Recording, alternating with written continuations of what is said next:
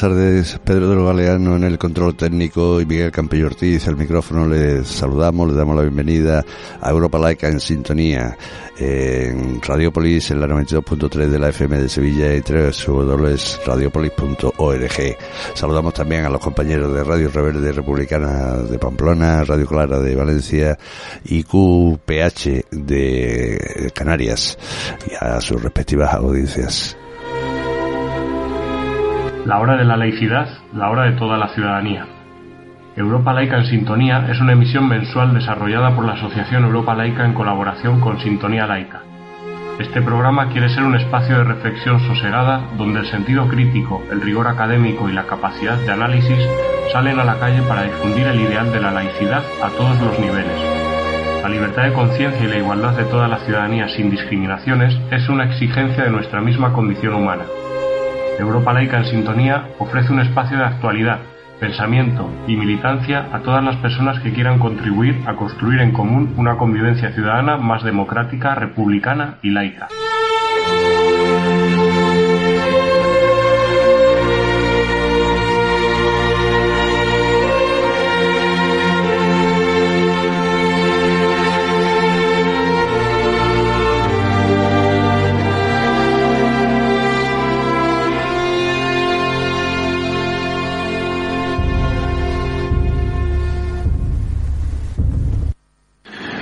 Con la crisis de los últimos años y particularmente con la pandemia del COVID y la guerra ruso-ucraniana y otros conflictos internacionales se han puesto de moda mil y una teorías de la conspiración que parecen atender todas ellas a un mismo patrón.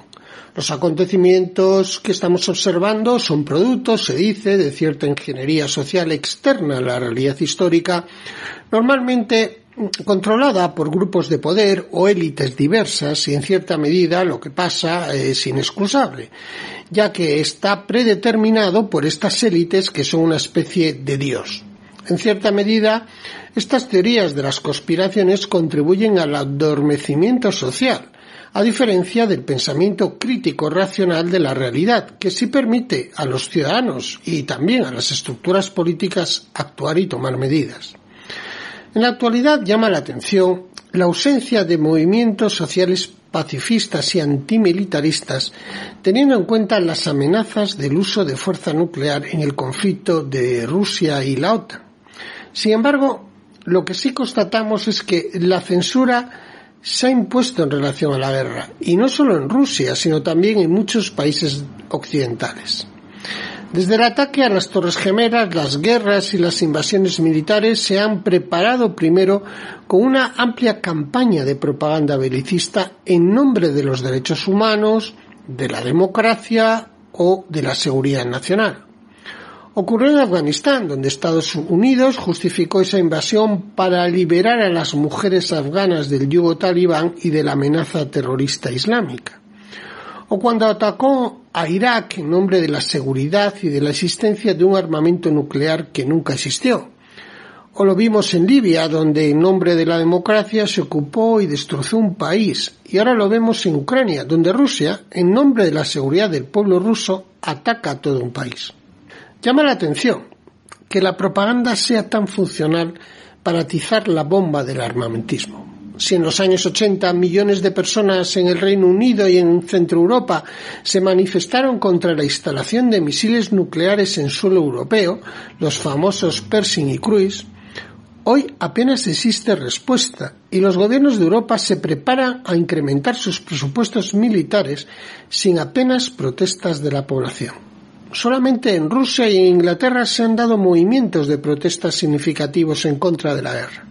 Sin algo tan inquietante como es una amenaza de guerra nuclear, las sociedades no reaccionan y no confrontan la lógica belicista, ello significa que vivimos en un cierto estado de excepción, donde el lenguaje pacifista y antimilitarista solo se permite encerrado exclusivamente en la conciencia personal.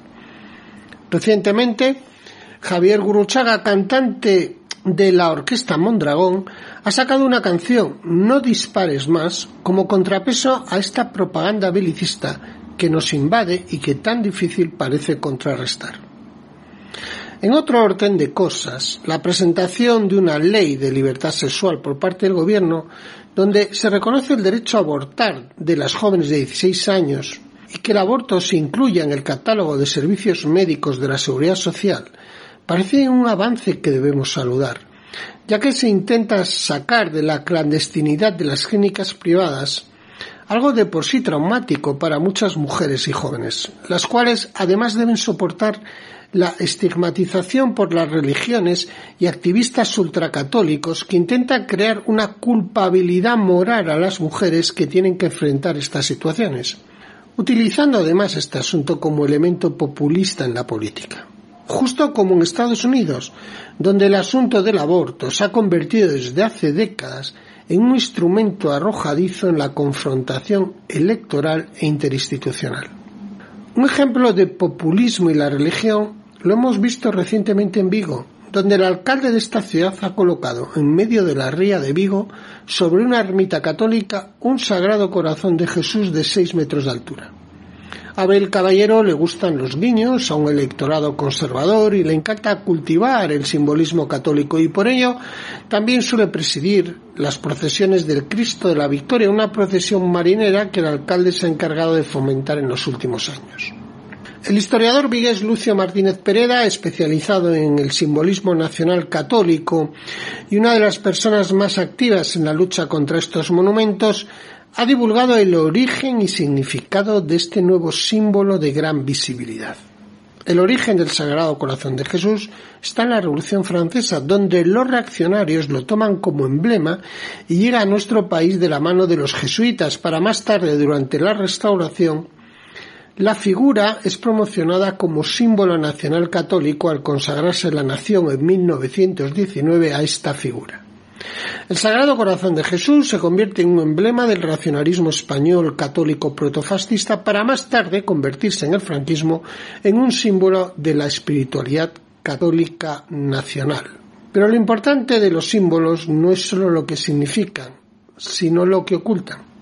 Abel Caballero, alcalde indiscutible de la ciudad, con un apoyo popular sin parangón, deslumbra a los vigueses todos los años con luces navideñas, cegando una realidad, la de una ciudad especulativa, que tiene todos los servicios públicos privatizados, con graves problemas estructurales y de pobreza y con operaciones urbanísticas meramente especulativas, donde Abel y sus amigos, con la ayuda de una prensa local también cegada por la publicidad institucional, parecen reinar, como reinan ahora en el skyline de la ciudad, el Sagrado Corazón de Jesús al que este populista alcalde parece ahora haberse consagrado era la editorial que cada último jueves de mes nos ofrece Antonio Gómez Mauvillán.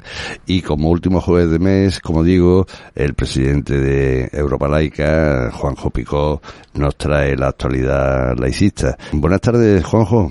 ¿Qué hay? Buenas tardes, Miguel. ¿Cómo estamos? Bueno, pues ya hemos salido del COVID y ya parece que estamos restablecidos. Pues me parece muy bien. Así que... Eso está muy bien. Bueno, supongo que el tema fundamental que tratarás hoy será el de la decimoquinta jornada laicista y posterior asamblea anual de Europa Laica en Gijón, ¿no? El 28 de mayo.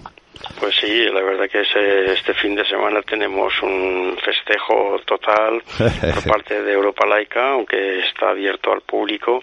La 15 jornadas son 15 años mm. que uno tras otro, excepto los años de la pandemia, eh, realizamos a lo largo de, de distintas ciudades de la geografía. Cada año hemos ido mm, rondando hay algunas ciudades que han repetido, Gijón precisamente una de ellas que repite, Madrid también ha repetido en otros años y Gijón tenía previsto pues hacerlo en el año pasado, pero no pudo ser por el tema de, la pandemia, en el año 20 fue. Y este año pues efectivamente pues ha podido ya confirmarse, con lo cual con el mismo programa que estaba previsto, aunque ha habido que ajustar el tema de las, personas ponentes, porque claro que en su momento pues estaban disponibles, pues ahora pues ya no lo están, ¿no? ha habido que ajustarlo. Y así pues eh, todos los años ha habido un tema monográfico o cuasi monográfico o mixto, mm. pero este año el programa es monográfico sobre laicismo y feminismo, es decir, buscar las interrelaciones que existen, por supuesto,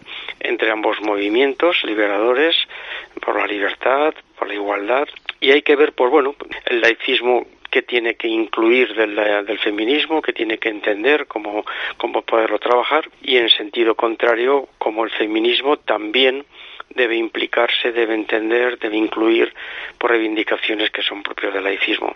Esa doble vinculación es la que vamos a, llevar a cabo en esta quince jornada, en un acto que, en un acto, ¿no? en una jornada de mañana y tarde, con una mesa, pues hablará sobre el tema de, un título por muy, muy, muy sugerente, ¿no? Que necesita el laicismo del feminismo, la influencia de, de las religiones en la sociedad, la presión social de la religión católica en la sociedad española, la presión social del Islam, otra mesa con el tema de la educación como un reto común que es para el laicismo y el feminismo, educación en igualdad, la religión en las aulas y finalmente pues un tema de una última mesa que es el sentido contrario, porque el feminismo necesita un Estado laico. Bueno, pues eh, contaremos aquí con personalidades empezando con la alcaldesa de Gijón, que estará presente, nos, nos recibe con mucho cariño esta jornada, también con la, asesora del Instituto, con María Moreno, asesora del Instituto Asturiano de la Mujer,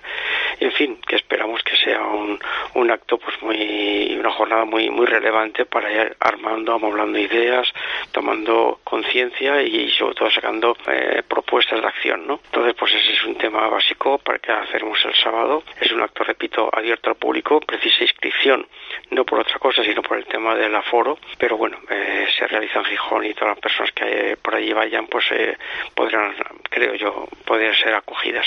¿Tenemos ya número de, inscripciones? Pues más de 100 más de con lo cual estamos muy justos ya en el aforo. Mm. Ha levantado mucho mucho interés, eh, personas eh, locales, lógicamente por la facilidad de, atenderlo, pero también personas de otras partes del Estado que, que, bueno, que tienen su capacidad de movilidad, de disponibilidad y ahí estarán. Y después el domingo, pues tendremos en jornada de mañana, pues en la Asamblea General Ordinaria de Europa Laica, que hacemos todos los años, mm. estatutariamente, y en la cual pues tenemos un orden del día, pues eh, lo que procede para estas asambleas. ¿no? Es decir, que la Junta Directiva da cuenta, en este caso ya exclusivamente para los socios, por lo que ha sido la, gestión durante este año. De, precisamente se cumple un año de la anterior Asamblea General, que se fue en Madrid, y la Junta Directiva pues dará cuenta de un informe de gestión, de su trabajo, de los grupos de trabajo que hay creados en Europa Laica, el grupo de trabajo de educación, de feminismo y laicismo, el tema del grupo de trabajo de formación y estudios y el grupo de trabajo de Unilaica, es decir, la, sección de universidad de Europa Laica, ¿no? Y también de los grupos territoriales, grupos territoriales que Europa Laica pues está organizada por comunidades autónomas, aunque con, presencia en todas las provincias prácticamente, pero a nivel organizativo pues eh, una coordinación por cada comunidad autónoma. Este informe de gestión será publicado también en la página web. De momento, pues hay un documento que, se ha distribuido a todos los socios para que puedan ser conocedores.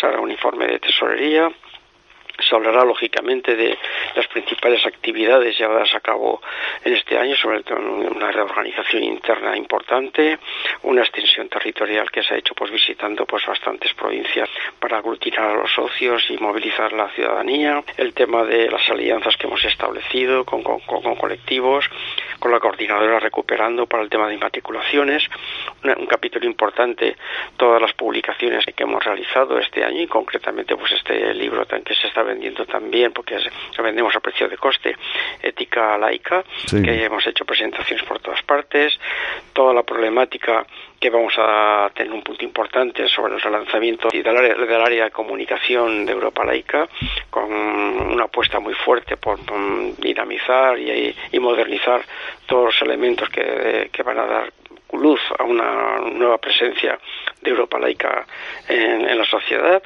eventos que hemos realizado, el tema de las jornadas, las campañas, en fin, también todo el trabajo institucional que duda cabe y bueno, también con un balance económico como no podía ser de otra manera y sobre todo eh, también como parte de esta asamblea pues una propuesta conceptual y práctica eh, estratégica para Europa Laica que presentaremos públicamente la propuesta de, ley de libertad de conciencia mm. que venimos reclamando de este gobierno de coalición, pero que no parece que se vaya a cumplir, pero que nosotros desde Europa Laica creemos que es necesario dar un salto y saltar ya, salir ya de la única manifestación de la libertad de conciencia que está reconocida en las leyes españolas, que es la libertad eh, religiosa, mm. con su propia ley, pero sin embargo todas las convicciones de carácter no religioso, pues estamos en el limbo, ¿no? Mm.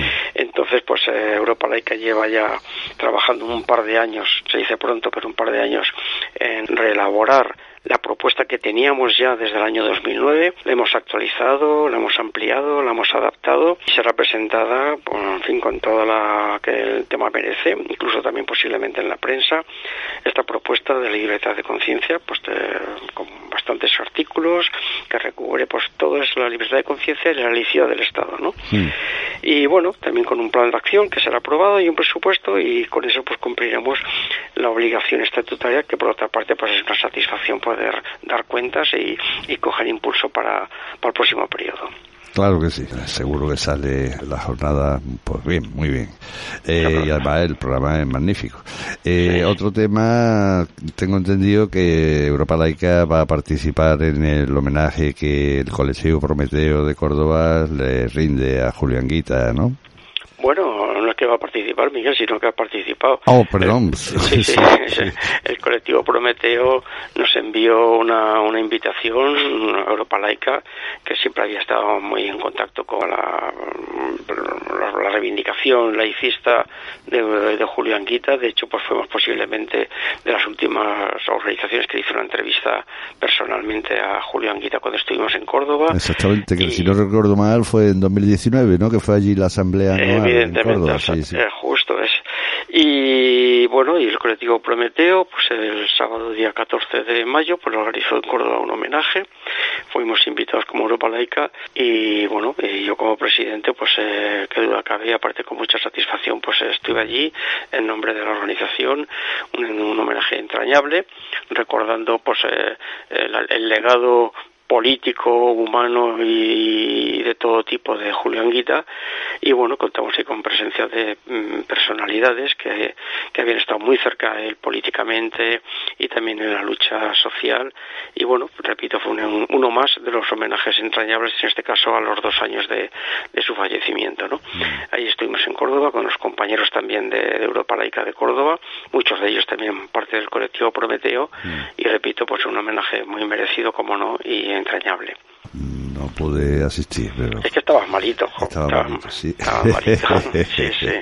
Pues sí, Julián Guita es uno de los pocos cargos públicos eh, a nivel estatal de, de, de, nuestra, de nuestros políticos que siempre dejó claras su laicismo. Debían de imitarlo, pero pues bueno... Porque pues ahora todos son anguitistas. Ahora todo el mundo, todo el mundo. Claro.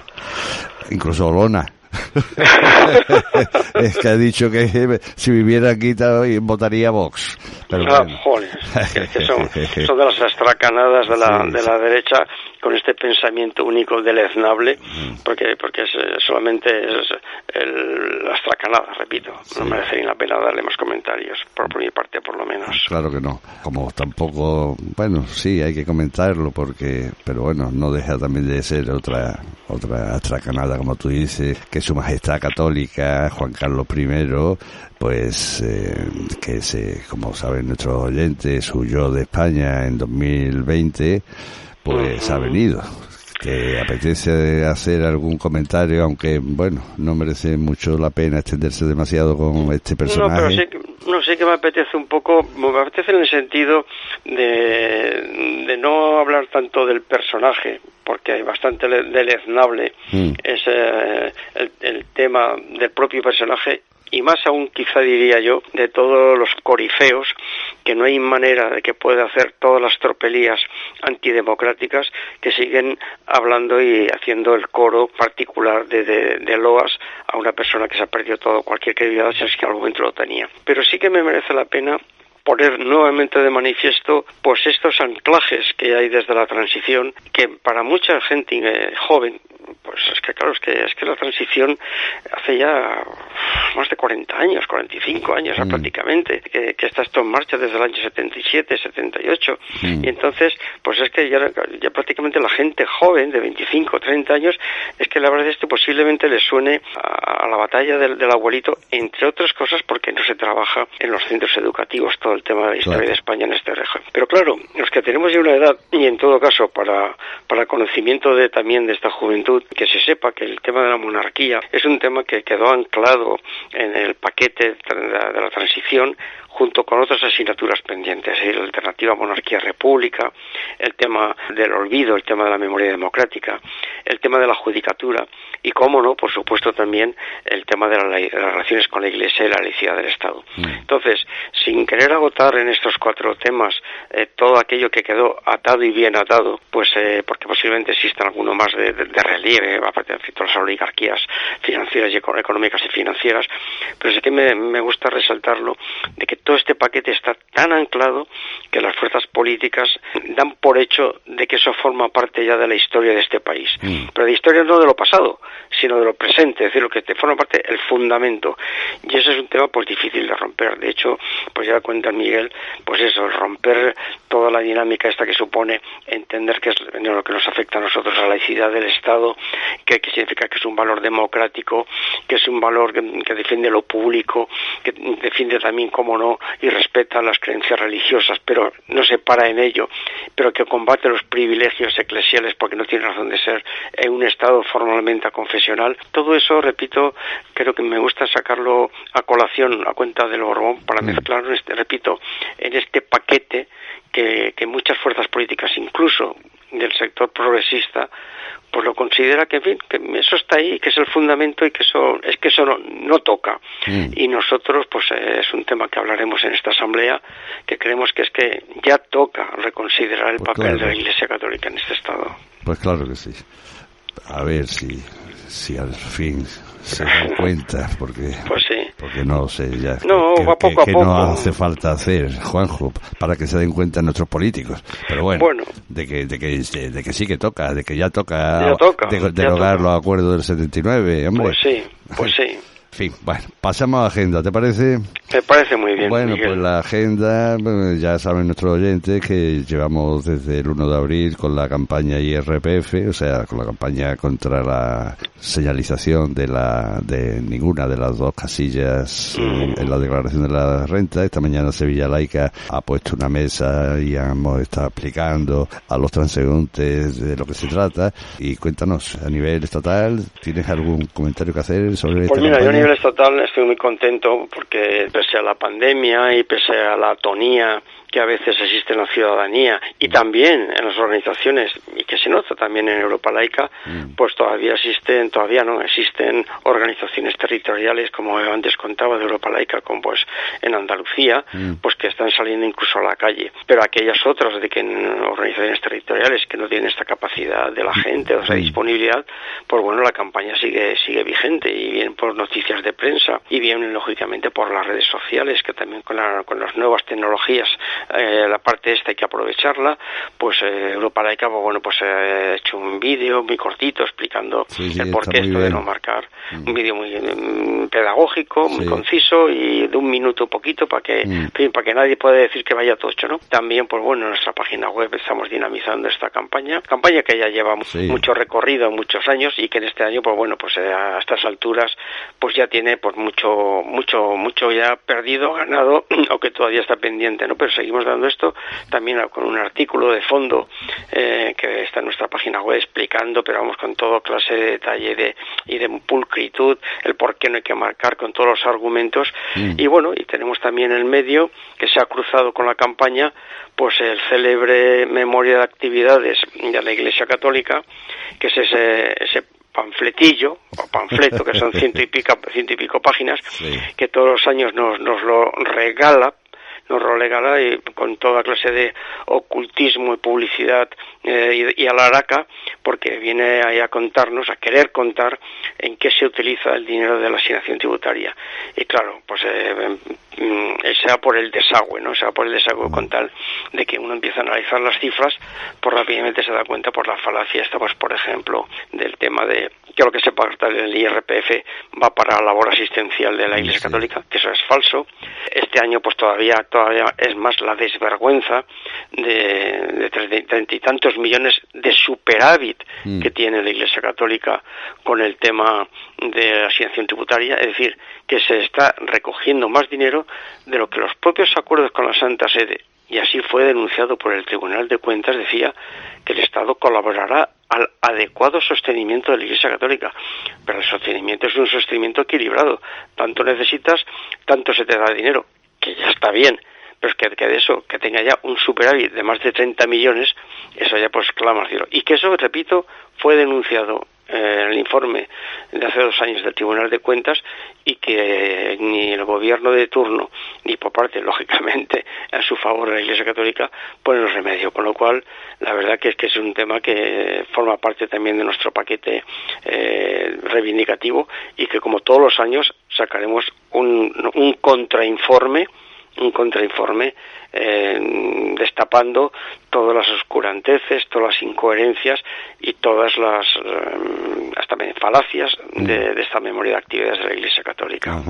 Otra cuestión de agenda, eh, esta tarde, a las 8 de la tarde, organizado por Europa Laica con la colaboración del Ayuntamiento de Astorga, tendrá lugar en el Salón de Actos de la Biblioteca Municipal de Astorga la presentación del libro Ética Laica, Pensar lo Común y también presentaremos el tercer cuaderno de formación de Europa Laica.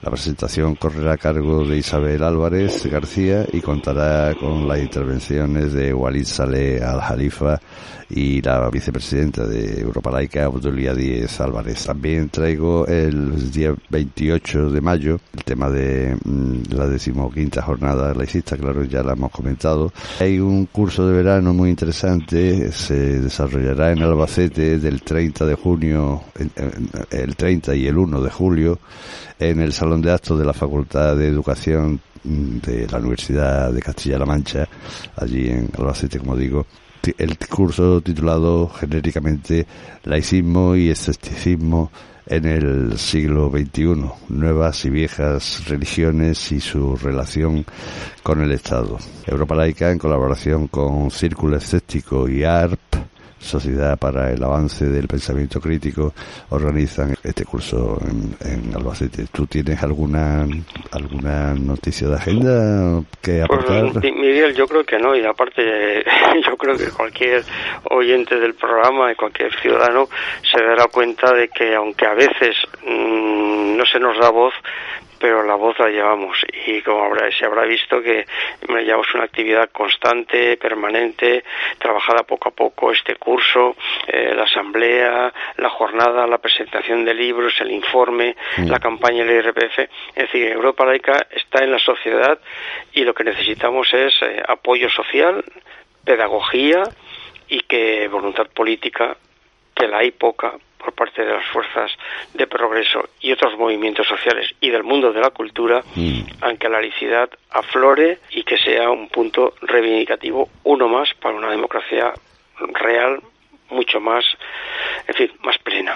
Claro que sí. Eh, otra cosa que se me ha olvidado decir ahora, eh, precisamente más o menos a esta hora, eh, en el ayuntamiento sevillano de Laral, con mayoría absoluta de Izquierda Unida, eh, se está produciendo un pleno pleno del ayuntamiento en el que mm, eh, se presenta una moción hablada, eh, participada con la plataforma en, defensa del patrimonio de Sevilla y la asociación que, que la plataforma ha creado, que se llama Arapazi, un pleno, como digo, donde se presentará una moción que saldrá, porque claro, ya digo, está consensuada con Izquierda Unida y, saldrá adelante. Y entonces, pues en esta, en esta moción, pues se pide, eh, pues eso, que la, se reviertan las inmatriculaciones desde el año 1978. Eh, el PP mm, ha presentado enmiendas a la, a la moción para, para que ellos la pudieran apoyar, a las enmiendas que son, pues retirar alusiones a José María Aznar, a su, a su reforma hipotecaria de 1998, etcétera, etcétera. Eh, lógicamente se le ha dicho que no, claro. Eh, entonces, pues esto es lo que está desarrollándose ahora mismo en esta localidad sevillana. Ha empezado el pleno a las 6 de la tarde. Así que bueno, pues eh, eso está bien. Ahí en ese pueblo ya, ya le advertimos en su día al alcalde que cualquier día se encontraría con que algunas fincas eh, inmatriculadas se hubieran vendido. En efecto, ya, la, ya ha vendido la Iglesia Católica cuatro fincas, así que ahora el ayuntamiento a ver cómo se la había para, para arreglar el entuerto. y, y, nada, pues eso es todo por mi parte, Juanjo. Muy bien, pues nada. Pues muchas gracias, Miguel. Espero que te, te recuperes. Ya te veo que estás eh, en forma. y seguimos en contacto porque esto, lo decimos, como decía, es un río que va a veces muy por fuera, a veces por debajo, pero va para adelante. Pues eso, lo dicho, Juanjo, un fuerte abrazo. Hasta el próximo día. Un próximo abrazo. Chao.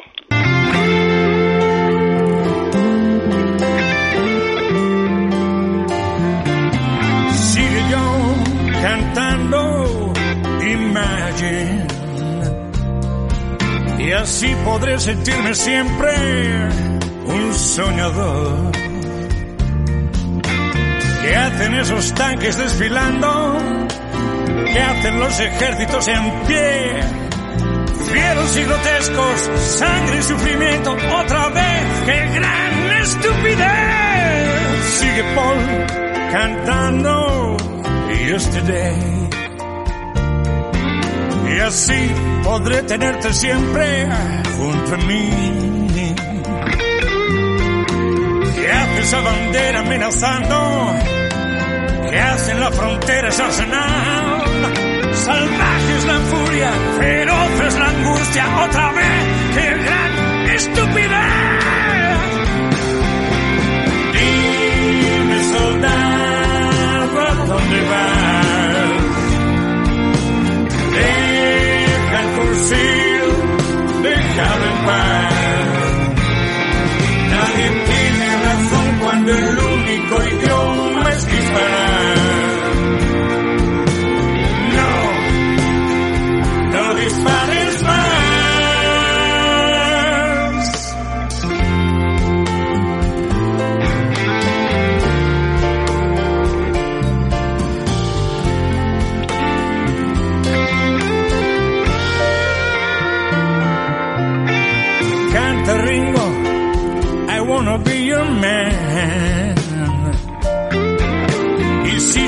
cantando, Here comes the sun. Mientras estalla la tormenta, que no se coge el corazón. Rabia desatada, vidas condenadas, otra vez, qué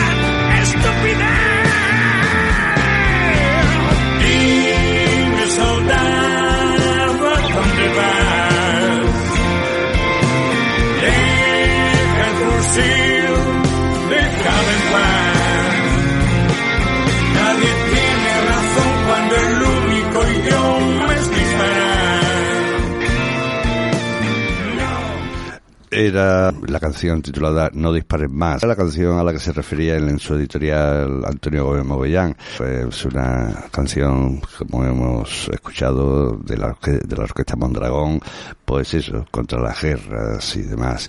Eh, oigamos ahora dos testimonios al vuelo que recogió nuestro compañero Antonio Gómez Movellán.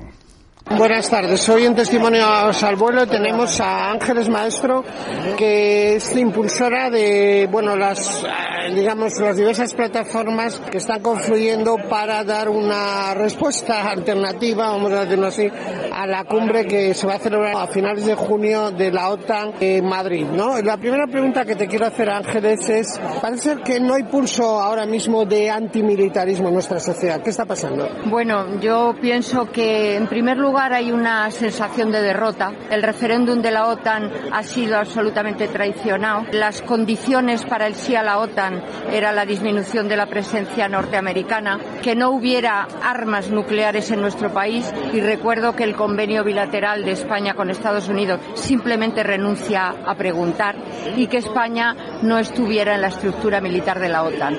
Es terrible, pero estos pueblos, nosotros, perdemos muchas luchas y hoy la propaganda de guerra que estamos viendo desde los medios de comunicación es un blanqueo de la OTAN. Es decir, se está olvidando que en el Donbass hubo un golpe de Estado fascista, se están enviando armas con nuestro dinero a organizaciones fascistas en Ucrania y es muy difícil vencer una propaganda de guerra unánime. Recuerdo que con el referéndum de la OTAN había medios de comunicación con los que se podía contar, por lo menos para debatir posiciones diferentes. Hoy no hay posiciones diferentes. Hay una posición que, eh, como clones, repiten todos los medios de comunicación. Y claro, por eso es tan importante la lucha en la calle. Bien, quizá mucha gente no sabe que este año se tienen que renovar los acuerdos España-Estados Unidos en relación a las bases, ¿no? Eh, no sé si te acordarás que ya hace tiempo, en, las guerras de Irak, Gaspar Mazares había denunciado el uso, digamos, del el trasiego de armamento nuclear en las bases americanas. Y esto ahora cobra actualidad porque hay una amenaza verdadera de guerra nuclear en, Europa. Ya no solo por las amenazas que, bueno, que propiamente vienen a Rusia, también por las respuestas que dice que habrá Estados Unidos. Entonces, claro, esto se ha mantenido como una especie de dossier secreto, pero desde ámbitos militares sí dicen que efectivamente en Rota ha habido submarinos nucleares. ¿Qué te parece todo esto? O sea, no es el momento para, digamos, eh, lanzarnos a una idea de, vamos, una claridad con el tema de destrucción de armas nucleares, antimilitarismo social. Absolutamente. Lo que pasa es que hay un, antes me preguntabas por la desmovilización de la gente y por desgracia, por desgracia, un gobierno que se dice de izquierdas es el que está preparando y organizando y está enviando armas con nuestro dinero, está aumentando desmesuradamente los gastos militares y efectivamente, como bien dices, el día 20 de mayo se cumple la fecha en la cual si no se renueva con contenidos diferentes, que no es muy difícil pensar que van a ser mayor presencia norteamericana, mayor impunidad de la presencia de tropas norteamericanas en nuestro país.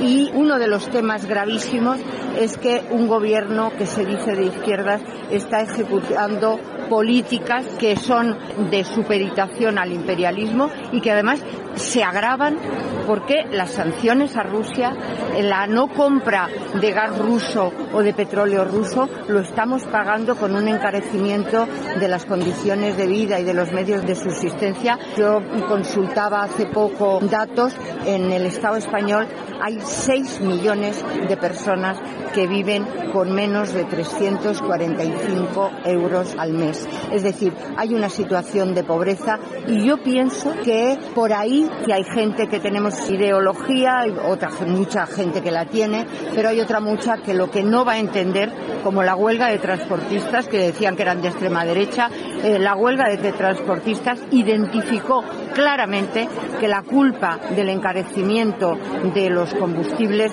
no era Rusia, no era Putin, era la Unión pero Europea. Ángeles, una cosa, ¿está prevista alguna concentración, manifestación a escala estatal? Sí. ¿Qué día es? Hay movilizaciones previstas en todo el Estado, parte vendrán a Madrid y parte harán movilizaciones en sus propios territorios. Está organizándose plataformas contra la OTAN en todo el Estado, plataformas plurales, pero plataformas que están haciendo la tarea fundamental de concienciar y movilizar a los pueblos. Habrá una contracumbre en donde se debatirán las consecuencias de todo lo que está pasando, del militarismo, de las sanciones, etcétera. Habrá una manifestación el domingo 26 de mayo en Madrid y también descentralizada. ¿Se sabe dónde? Aún no. Y también en los días de la cumbre de la OTAN, el 28 y el 29 de junio, habrá movilizaciones en Madrid, aprovechando que habrá aquí, pues no sé, centenares, miles de periodistas para acompañar el evento, ¿no? Bueno, pues muchas gracias por esta entrevista. Estamos en el Congreso de la Asociación Internacional de Libre Pensamiento. Fernando Lorenzo es una persona que a los tres años se fue de España, de Teruel, y toda su educación se realizó en Francia, donde eh, ha sido profesor de español en los liceos franceses. Fernando, en primer lugar, quiero conocer cuál es tu opinión sobre el sistema educativo actualmente en Francia, el sistema de secundaria.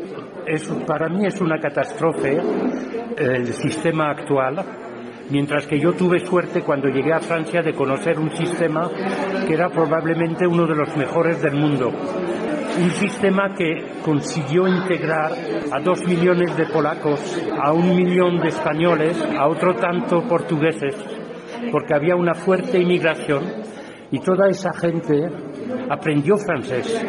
Muchas veces llegó a ser mucho más de lo que eran los padres y hoy sería imposible con la escuela francesa de hoy. Dime, en la escuela francesa de hoy, primero hay mucha extensión de la enseñanza privada, porque en aplicación de la ley de Bre se pueden hacer conciertos. Eh, ¿Cómo está este tema? Pues cada día el privado se lleva más alumnos, porque finalmente la escuela privada se nutre de lo que nosotros ya no podemos hacer de todos los medios que nos quitan, hace que padres que no son católicos, no practican ni nada, pero ponen los hijos en la escuela privada para que tengan otro ambiente, otros medios. Y es exactamente lo contrario de lo que yo conocí. Yo cuando examiné para el bachillerato los primeros años, los alumnos que venían del privado, aparte los hijos de agricultores, porque ellos iban a la escuela privada siempre. Pero los otros eran los alumnos que nosotros habíamos echado. Los primeros años yo veía alumnos que pasaban el bachiller por tercera o cuarta vez. Y hoy día, si voy a examinar alumnos de escuelas privadas en el bachillerato, voy a poner muy buenas notas, porque los alumnos que estaban en la escuela pública hoy día están en la privada. Sí, dime una cosa, uno de los problemas que aparece como más fuerte en la Francia de hoy es todo el tema de la inmigración de origen de las antiguas colonias francesas, su integración en la sociedad francesa, la xenofobia que desarrollan los partidos de la derecha, porque ha habido carreras políticas que se han basado en la xenofobia, caso de Sarkozy, ahora de Le Pen. Como tú conocedor directo de estos temas, ¿cómo ves todo este tema en el ámbito de la escuela? Pues en el ámbito de la escuela, la primera cosa para integrar a una población extranjera es que aprenda el idioma. Hoy día, la cantidad de horas semanales dedicadas a la enseñanza de la lengua francesa ha sido dividida por dos en relación con lo que yo conocí. Es decir, que si yo tenía 10 horas semanales, hoy tienen 5. Y a cada reforma eso disminuye. Entonces, esa población cada vez está menos integrada. Y el ascensor social ya no funciona. Por esa razón, porque mi generación, yo estaba en la escuela con hijos de emigrantes, porque había muchos, pero la escuela francesa de la época, todos esos emigrantes han superado mucho la condición social de sus padres. Hoy día muchos de esos hijos de emigrantes de las antiguas colonias de Francia son menos, tienen una situación social peor que la de sus padres.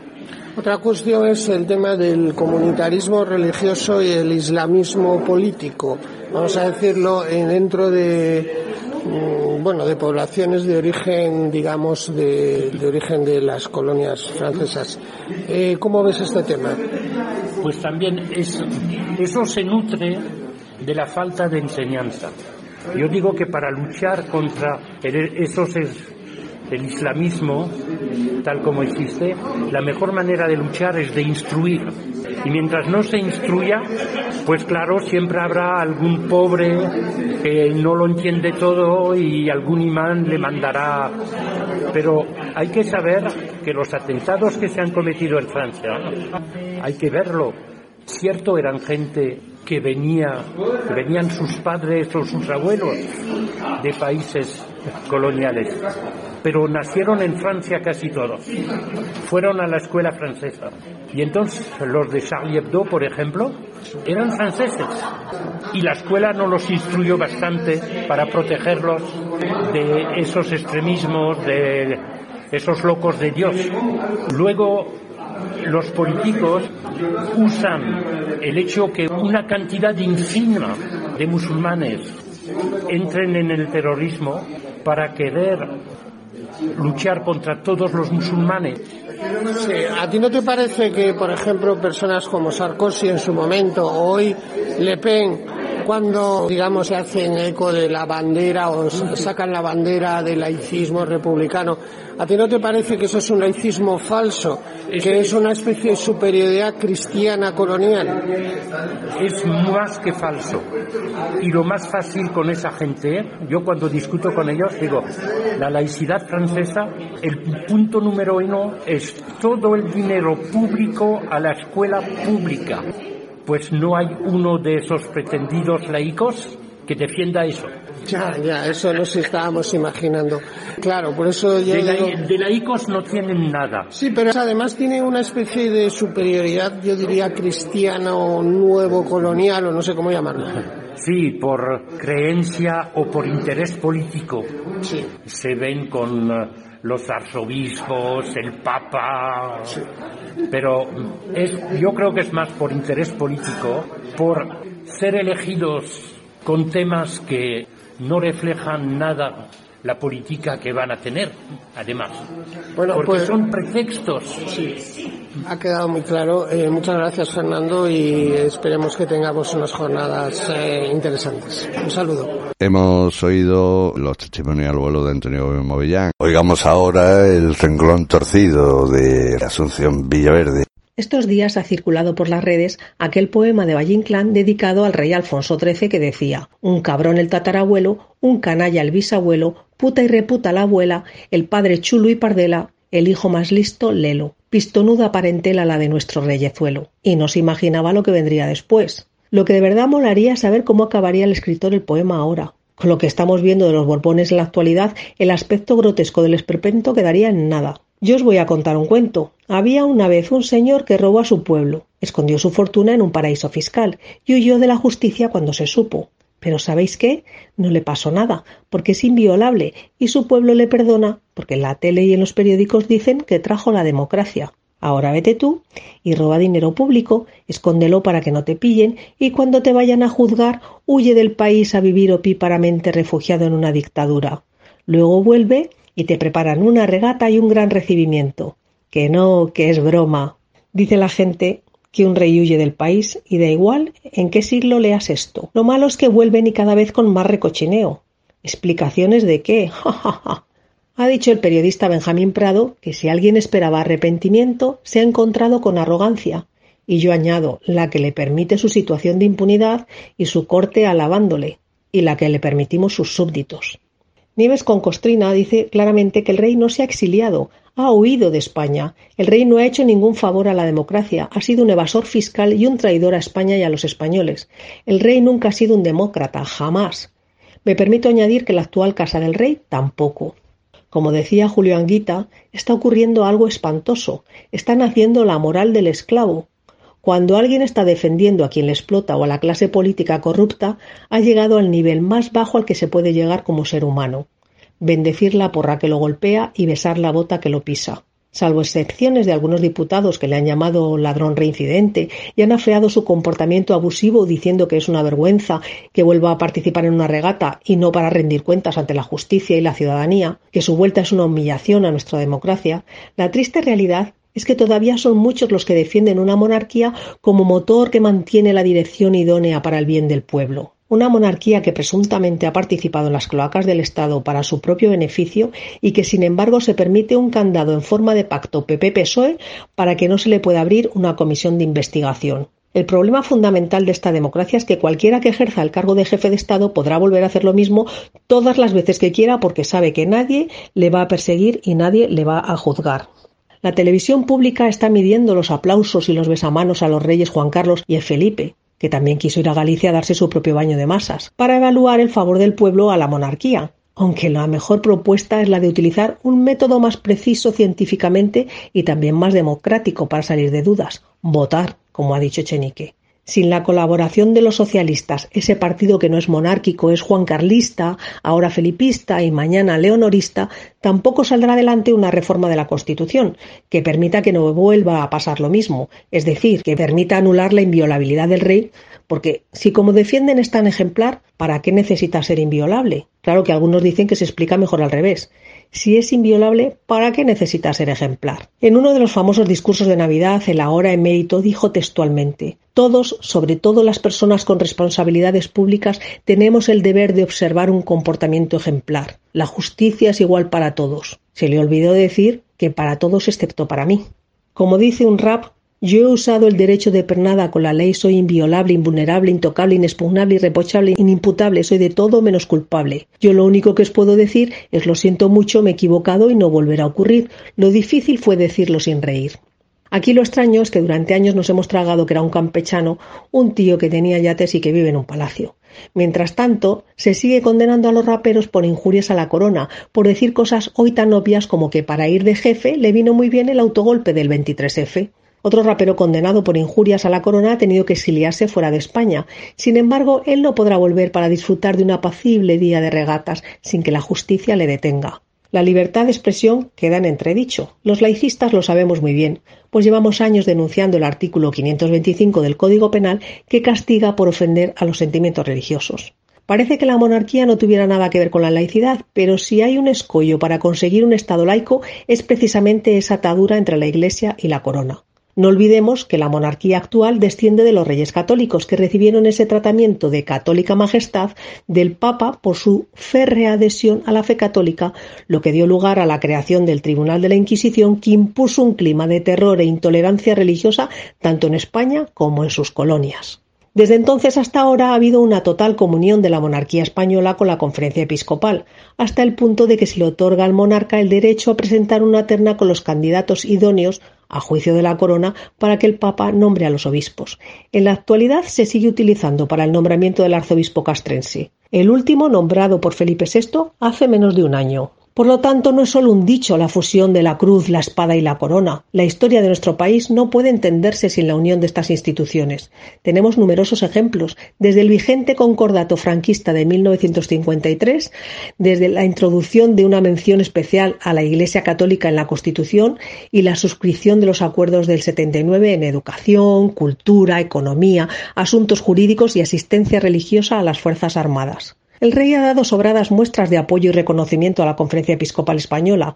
Ambas instituciones, desde la transición, han hecho innumerables gestos de reconocimiento mutuo, según cuentan, por su servicio a la sociedad española. Aunque a los obispos les costara tragarse la píldora de casarle con una divorciada y atea confesa, no le dieron ninguna importancia si la ceremonia se hacía por todo lo alto en la catedral madrileña. Y después venía la genuflexión y beso al anillo correspondiente de la recién convertida a la fe. Todo un ejemplo de humillación y falta de dignidad. Dicen que por amor. Eso sí, por amor se renuncia a los principios, pero no a la corona.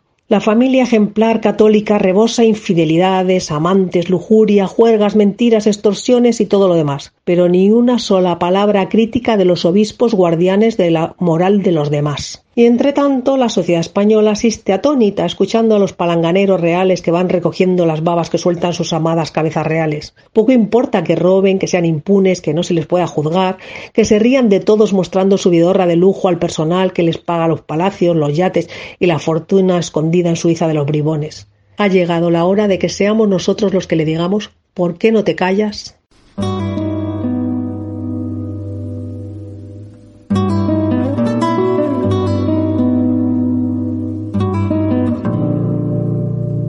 Efemérides. fechas para el avance o retroceso de la libertad de conciencia y los derechos humanos. Tal día como hoy, un 26 de mayo de 1831, es ejecutada a garrote vil en Granada Mariana de Pineda Muñoz, tras haber sido denunciada por bordar una bandera con la leyenda Ley, Libertad, Igualdad, el lema de los liberales constitucionalistas españoles del siglo XIX. En 2006 se le rindió homenaje y su nombre le fue otorgado a la entrada principal del Parlamento Europeo mm, como símbolo de la aportación española a la lucha por los derechos y libertades en Europa. También un 26 de mayo de 1908 en Uruguay el Congreso suprime la enseñanza religiosa en las escuelas.